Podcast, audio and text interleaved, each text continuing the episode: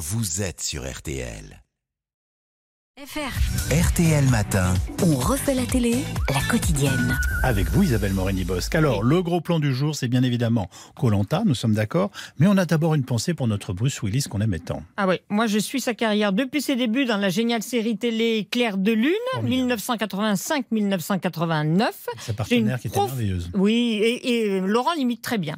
J'ai une profonde tendresse pour ce comédien atteint d'une forme de maladie d'Alzheimer, on sait, qui provoque des crises de démence, et ça me fait très plaisir de le revoir ce soir sur M6 dans Red, en, ag- Red, pardon, en agent de la CIA mis à la retraite et qui va reprendre du service avec d'autres vieux de la vieille, notamment Hélène Mirren, la tueuse joyeuse. Mais reprenons au début, il s'ennuie tellement qu'il appelle sa copine standardiste. Bonjour, Sarah, à votre écoute. C'est Franck Moses. Franck? Qu'est-ce qui se passe? Pas grand chose. Ils nous ont mis à la retraite.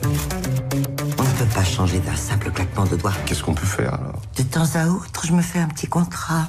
Bah oui, de tueuse. Alors, on se fiche totalement que ce soit pas un chef-d'œuvre parce que action plus humour plus Bruce Willis plus Hélène Mirren plus Morgan Freeman égale 5 raisons de regarder ce soir Red sur M6.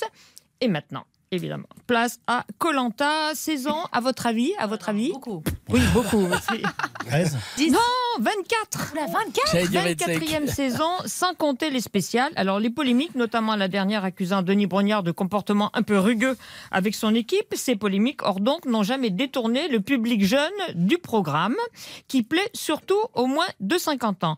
Denis Brognard s'est mis en réserve des médias, très bien, pas de problème. On le retrouve donc ce soir en train d'expliquer d'abord le titre de cette saison, le feu sacré. Le feu sacré, vous l'avez tous, mais lui, alors, la parole à Denis Brognard, c'est quoi ce feu sacré? Nous sommes sur la ceinture de feu du Pacifique. Le mont Mayonne terrifie les alentours. Au sein de ce cratère bouillonne un feu sacré selon la légende. C'est pour ce feu sacré que 20 nouveaux naufragés volontaires vont concourir. Ce feu sacré aidera ces détenteurs successifs à surmonter bien des écueils. Il faudra de la ténacité et du courage pour espérer remporter les 100 000 euros. Au départ, ils sont. Isabelle, ce qui nous intéresse surtout, ce sont les candidats, souvent atypiques. Vous en avez marre, non Non, non, non. Euh, ils sont atypiques cette année aussi? Ah oui, comme d'habitude, il y a tous les profils et presque tous les âges, un peu moins de qu'un cas. On les découvrira au fil des semaines. Là, on se concentre sur la candidate Julie. Je suis footballeuse professionnelle. J'ai eu la chance de faire partie euh, du groupe des 23 joueuses qui ont participé à la Coupe du Monde en 2019. Un souvenir indélébile. Je joue défenseur central. Le poste de défenseur central est réputé pour être celui qui donne un peu de coups. La stratégie que j'utilise dans le foot qui peut me servir dans Colanta, c'est dans l'analyse. Je suis capable de déceler très rapidement les points forts et les points faibles de mon adversaire ou de mon coéquipier. Je peux anticiper mes coups. À bientôt sur les poteaux. On verra ça. Elle va forcément droit au but. Julie de Bévert, 34 ans, bleue parmi les bleus au mondial de foot féminin 2019. Elle n'était pas entrée sur le terrain, mais elle est allée. Joueuse au FC Fleury depuis 2021. Ça fait 10 ans qu'elle postule à Colanta et qu'elle s'entraîne pour ça. Elle était enfin prévue l'an dernier, mais le club ayant été prévenu trop tard pour la remplacer, il avait dit niet pour 2022, mais oui sur le principe. Or donc, banco pour 2023. Elle a été remplacée durant un mois et a bénéficié d'un congé sans solde, prétextant un souci familial, puisque vous le savez, ça doit être secret. Petite remarque, savoir viser entre les poteaux, c'est bien, mais dans Colanta, savoir rester sur le poteau, c'est mieux.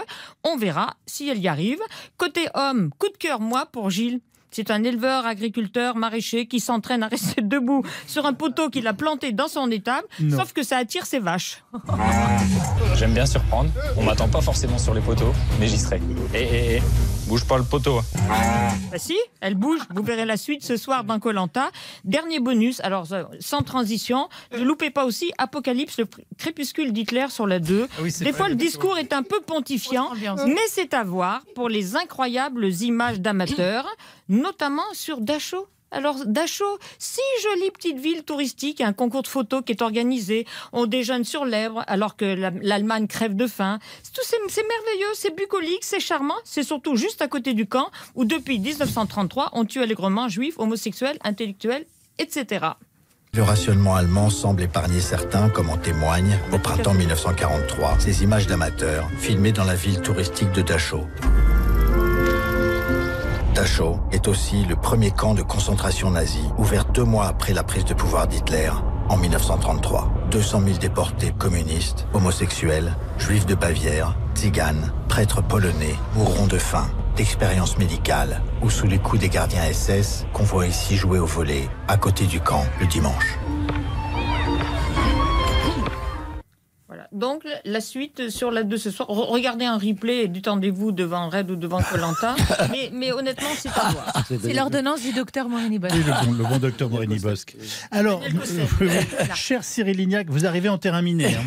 Parce Ouais. qu'alors, personne n'a envie du gâteau renversé à l'ananas. J'ai fait mon petit sondage.